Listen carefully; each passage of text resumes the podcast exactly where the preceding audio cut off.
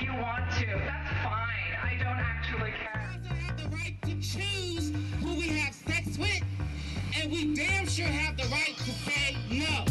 They are afraid of women. And to ask yourself, if not me, who? If not now, when? ever accept because you are a woman as a reason for doing or not doing anything. Don't silence that voice. Let's declare loud and clear this is what I want.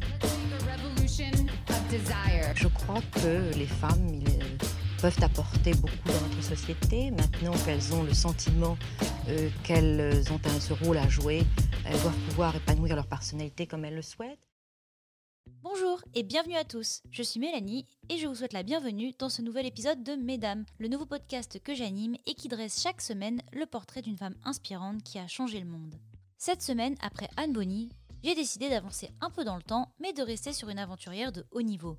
Si je vous dis vol en solo au-dessus de l'Atlantique, vous devinerez sûrement rapidement à qui je pense.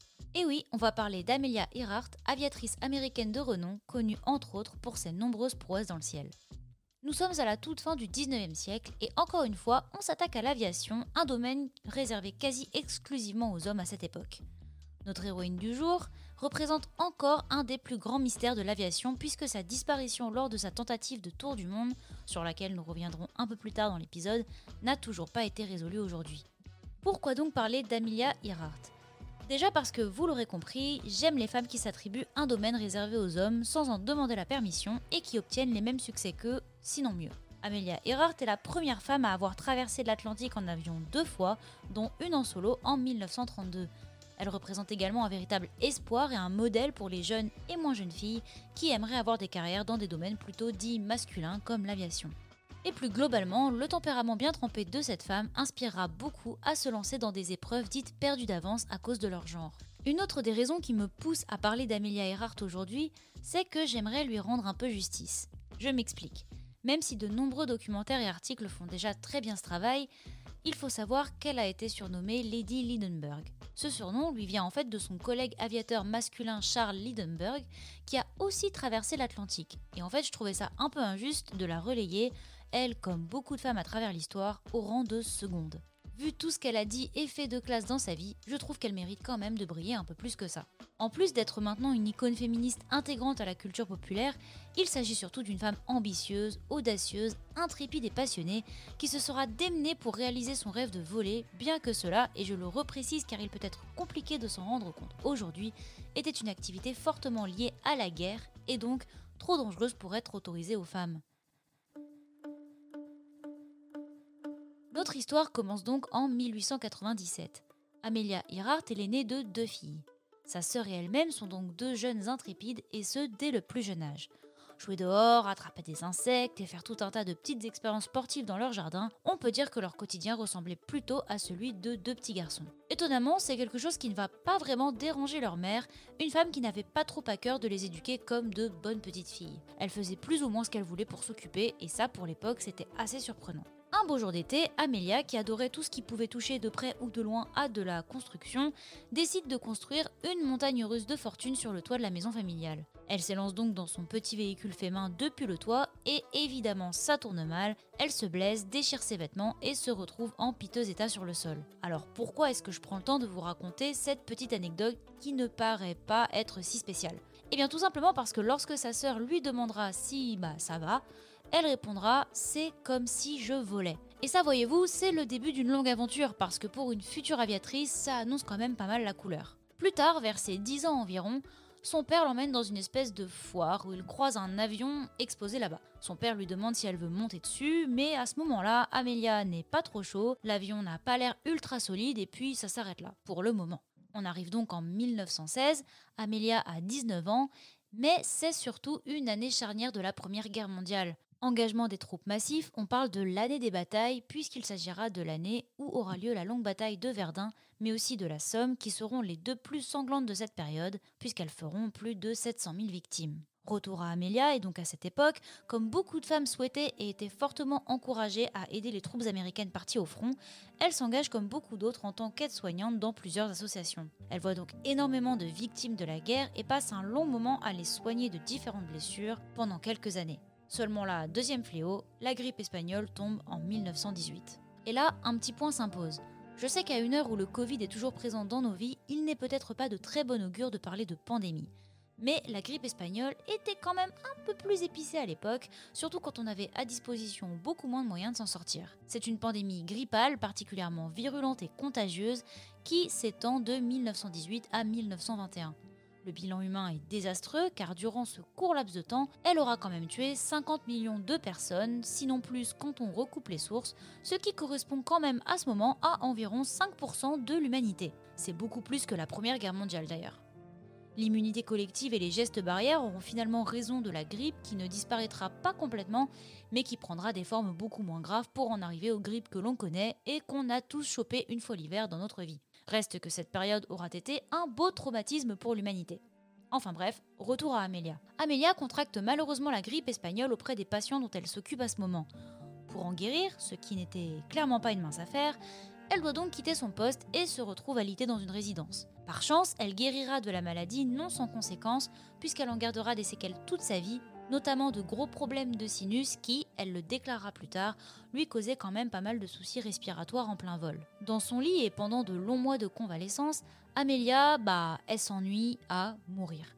N'ayant pas vraiment grand chose à faire et sans possibilité de perdre 3 heures par jour sur TikTok ou Instagram, elle décide pour s'occuper d'apprendre à jouer du banjo parce que pourquoi pas. Mais surtout, elle se passionne pour les avions et développe une vraie boulimie sur le sujet. Elle lit, lit et relit tout ce qu'elle peut trouver sur le sujet sans s'arrêter et naît en elle une véritable passion. Si vous voulez mon avis, elle l'avait dès la seconde où elle a construit sa petite montagne russe chez ses parents, mais en tout cas c'est à ce moment qu'elle décide d'en faire quelque chose. Cette passion va vraiment se muer en vocation quand à sa sortie de convalescence, et maintenant en plus ou moins bonne santé, elle va voir une démonstration de pilotage avec une amie à elle. L'aviateur en charge de la démonstration va avoir la brillante idée de leur foncer dessus pour les impressionner, slash les faire flipper, et à son grand étonnement, Amelia ne va pas bouger d'un pouce. Et c'est à ce moment précis qu'elle déclara avoir décidé d'apprendre à voler à son tour. Elle demande donc à sa mère de lui payer des cours, s'inscrit dans une école d'aviation, fait rare pour une femme à l'époque, et d'ailleurs son professeur était aussi une femme. De quoi se motiver quand on est la seule fille dans une classe de mecs dans un domaine donné. Elle garde en parallèle un job d'infirmière vu qu'elle suivait des cours de médecine avant la guerre, puis d'assistante sociale ben, pour mettre un petit peu de beurre dans les épinards. Six mois après le début des cours et grâce à ses petits jobs, elle s'achète son premier avion, un biplane jaune vif de seconde main qu'elle appellera sobrement le Canary. La même année, elle atteindra d'ailleurs la plus haute altitude en avion pour une femme à l'époque, c'est-à-dire 4300 mètres. Et ça, voyez-vous, bah c'était archi balèze. Malheureusement, après la guerre et la grippe espagnole, c'est au tour de la crise économique de 1920 de venir mettre des bâtons dans les roues à notre chère Amelia. Ça va la forcer à vendre son canari, puis elle deviendra professeure. En parallèle de ce job déjà bien épuisant, elle écrit de son côté, bien évidemment en grande majorité sur les femmes dans l'aviation. Il faut savoir que c'est à cette époque, en 1927, que le fameux Charles Lindbergh traverse pour la première fois l'Atlantique en avion avec brio. Les journaux se l'arrachent, il devient plus connu qu'un influenceur beauté et la presse bave déjà à l'idée d'un exploit encore plus gros et plus osé. Et pour faire ce genre de gros titre, quoi de mieux qu'une autre traversée de l'Atlantique par une femme? C'est comme ça qu'un beau jour, Amelia reçoit l'appel d'un certain Hilton Riley qui lui demande tranquillement, posément, est-ce qu'elle serait OK pour traverser l'Atlantique? Je ne vais pas vous faire durer le suspense car évidemment Amelia accepte la proposition. Je vais quand même briser vos rêves, parce qu'il n'était absolument pas question qu'elle pilote lors de ce voyage. Et non, la proposition était de tenir le journal de bord du dit pilote. Un peu déçue d'être relayée au second rôle mais ne se désistant pas, Amelia déclarera plus tard qu'elle aura quand même eu l'impression de n'être qu'un sac à patates lors de l'expédition. Mais surtout, elle annoncera publiquement et pour la première fois qu'elle ne serait pas contre retenter l'expérience, mais en solo. Malgré le second rôle de cette opération, elle sera dès lors surnommée The Queen of the Air, aux États-Unis et se verra gagner une certaine popularité. Popularité qui lui valera quand même d'être la couverture de nombreux magazines et d'attirer beaucoup de publicitaires à l'époque pour vendre des avions ou du matériel d'aviation en règle générale. C'est aussi à cette époque qu'elle va commencer à établir de plus en plus de records d'altitude. Dans la foulée, elle épouse son éditeur qui lui avait proposé la première traversée après avoir refusé six fois ses demandes. En effet, Amelia n'était pas très fan de l'idée de mariage. Elle gardera d'ailleurs son nom après le sien et écrira une lettre à son mari dans laquelle elle précise que si lui ne lui appartenait pas, elle ne lui appartenait en rien non plus. Elle lui explique également qu'elle n'entend pas exiger de sa part ni d'elle-même de respecter le code de fidélité attaché traditionnellement au mariage. Personnellement, je trouve ça plutôt classe et puis ça enlève rien à l'amour qu'elle devait lui porter. En 1932, elle accomplit ce pourquoi elle sera le plus connue, la fameuse traversée de l'Atlantique en avion, en solo. Après cette victoire, ne faisant clairement plus d'elle un sac à patates, Amelia décide que ce n'est pas assez et qu'il lui reste un défi bien plus grand à relever. Le tour du monde en avion.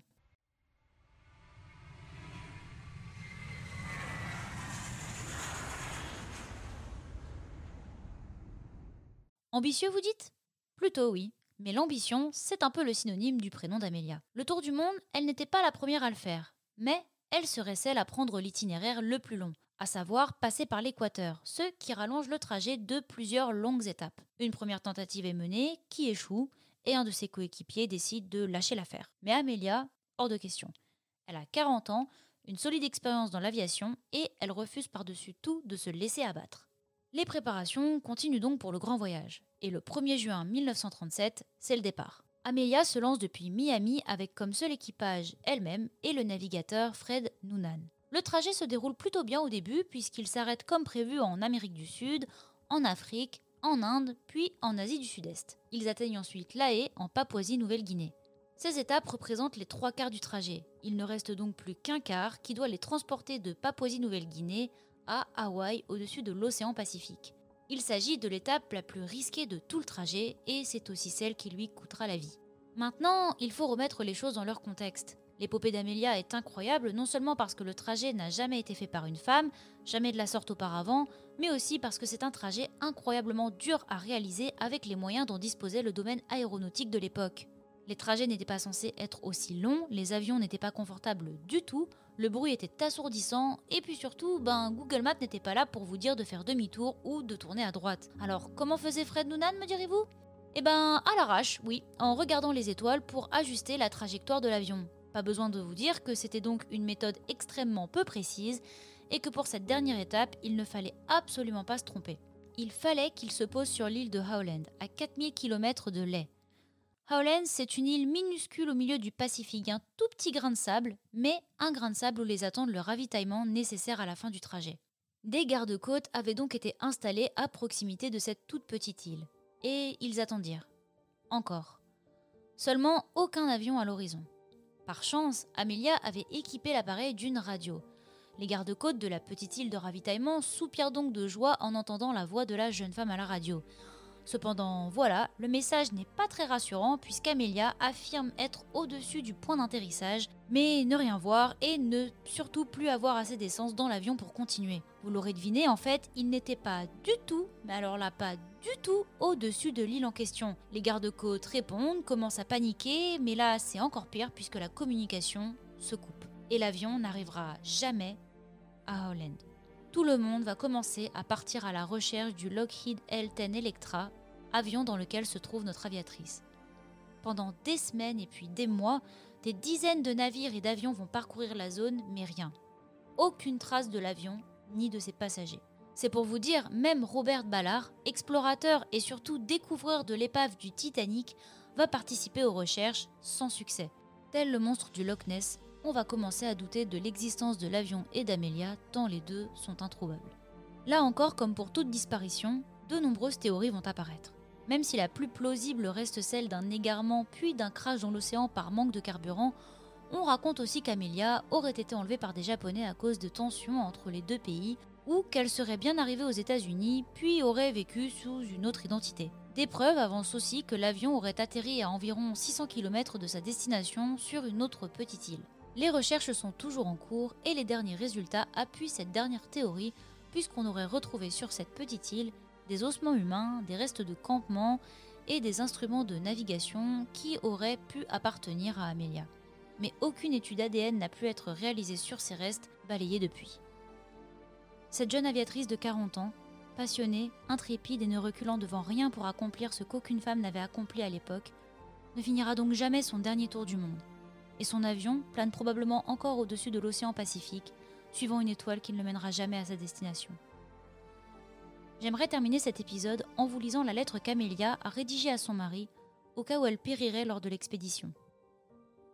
Sache que je suis tout à fait au courant des dangers. Je veux le faire parce que j'en ai envie. Les femmes doivent tenter des choses, tout comme les hommes l'ont fait avant elles. En cas d'échec, cela se doit de devenir un défi pour les autres. À bientôt pour un nouvel épisode de Mesdames. Si vous avez aimé cet épisode de Mesdames, n'hésitez pas à vous abonner au podcast via l'application de podcast que vous utilisez et à me laisser un commentaire et 5 étoiles sur Apple Podcast. C'est ce qui m'aidera à faire connaître le projet et je vous en serai grandement reconnaissante. Merci.